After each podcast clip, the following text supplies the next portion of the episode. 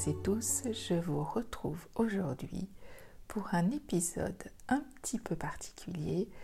Je vais d'abord vous faire un petit panorama de toutes les expressions qui utilisent le terme de l'oreille ou de l'audition pour une expression euh, que vous connaissez certainement de la langue française. Donc il y en aura un certain nombre, un petit catalogue de mots qui parlent de nos mots, donc les mots MAUX dans nos oreilles. Donc c'est un petit clin d'œil pour euh, toutes les expressions de la langue française qui parlent de nos oreilles. Et puis dans la deuxième partie de cet épisode, je voudrais partager avec vous un petit instant euh, lié à la peinture et je vais vous raconter en audio et je vous donnerai les liens bien sûr pour que vous puissiez aller les regarder euh, de plus près. Je vais vous parler de quatre œuvres que j'apprécie beaucoup et qui symbolisent le silence. Alors, je commence avec la liste de toutes les expressions qui contiennent euh, le mot ou des termes proches de l'oreille et de l'audition. Vous les connaissez, je pense, pour la majorité. Avoir de l'oreille, euh, avoir l'oreille absolue, quand on peut euh, identifier des notes de musique sans aucune référence écrite.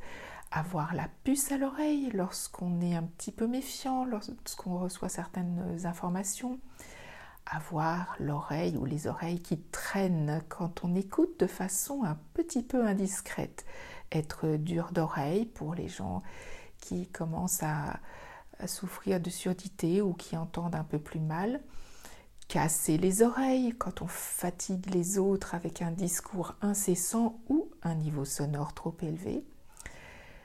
Une autre expression qui est assez amusante, ça lui rentre par une oreille et ça ressort par l'autre quand la personne ne nous écoute pas ou qu'elle ne prête pas attention à ce qu'on lui dit.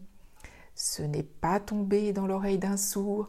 Ça, ça se dit pour des, paroles qu'on va garder bien précieusement. Chauffer ou échauffer les oreilles quand on énerve quelqu'un, qu'on le fâche, qu'on l'agace.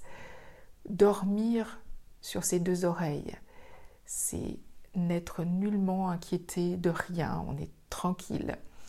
Je vous souhaite de dormir sur vos deux oreilles. Écorcher les oreilles, c'est quand on, irrite euh, l'ouïe avec des, sons qui sont peu agréables. Faire la sourde oreille quand on fait semblant de ne pas entendre. Les murs aussi ont des oreilles. Il faut faire attention à ne pas être entendu.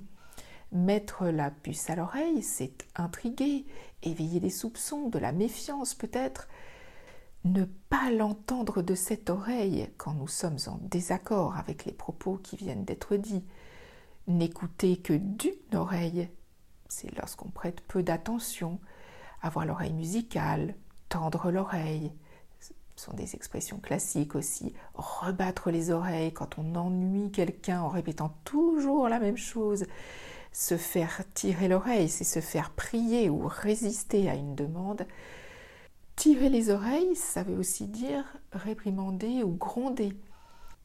Ses oreilles ont dû siffler. On dit ça de quelqu'un dont on a beaucoup parlé, mais en son absence.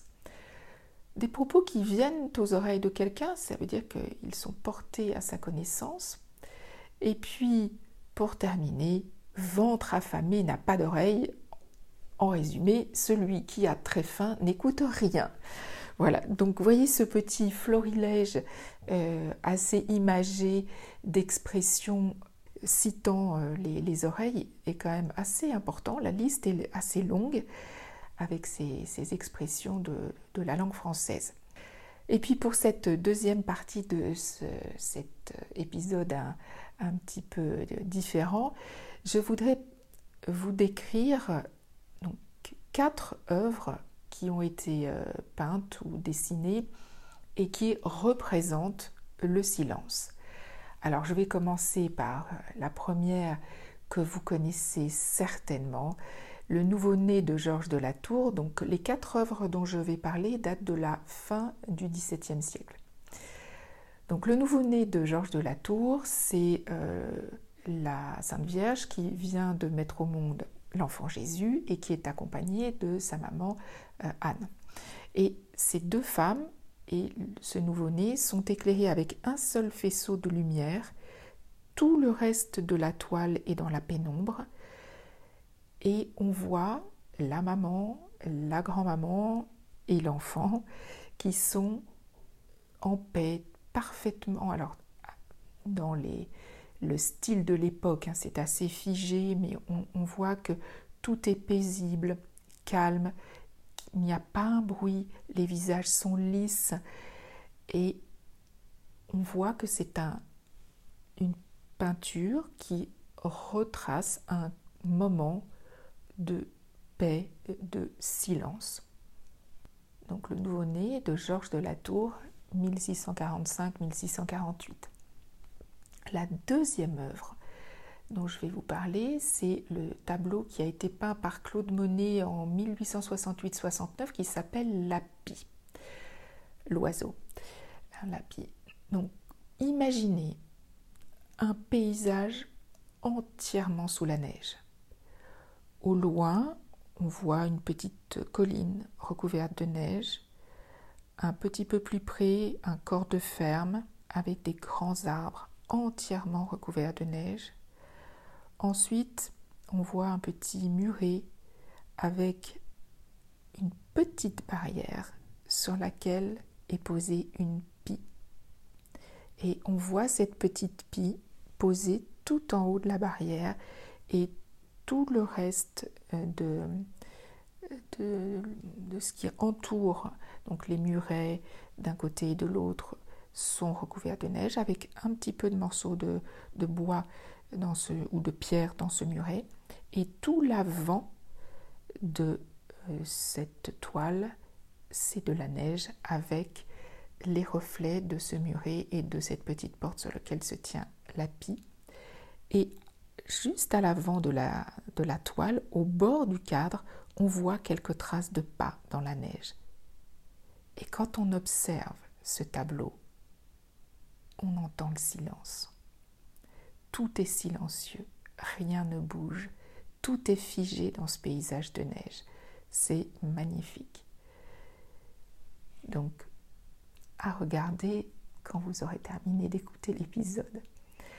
Et puis, les deux œuvres suivantes, alors il y en a une, c'est un pastel qui s'appelle Du silence, qui est peint par, enfin, qui a été peint par un, un peintre qui s'appelle Fernand Knopf en 1890. C'est du alors un style plus symboliste et c'est un pastel. Là, c'est pas une toile et ça représente quasiment la toile entière et euh, représente un jeune homme apparemment avec euh, qui a une allure assez angélique avec une grande robe blanche, des cheveux court, euh, assez lumineux, euh, blond, châtain clair.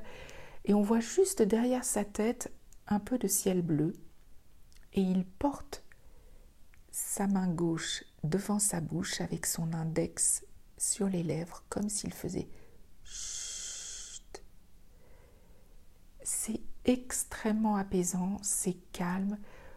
On visualise le silence. La toile s'appelle du silence c'est très léger, très charmant et vraiment on voit le...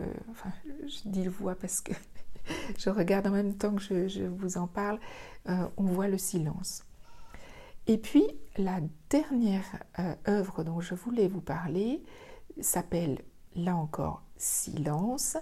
C'est une toile qui a été peinte par Nikolai Dubrovskoy en 1890, donc comme euh, le pastel. Et alors là, je ne sais pas si c'est la mer ou un très grand lac. Au loin, on voit sur la rive euh, des maisons, mais assez loin.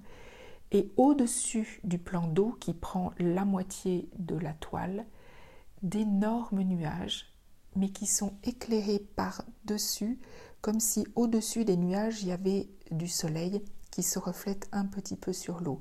Mais tout ce qui est au fond de la toile est dans le noir.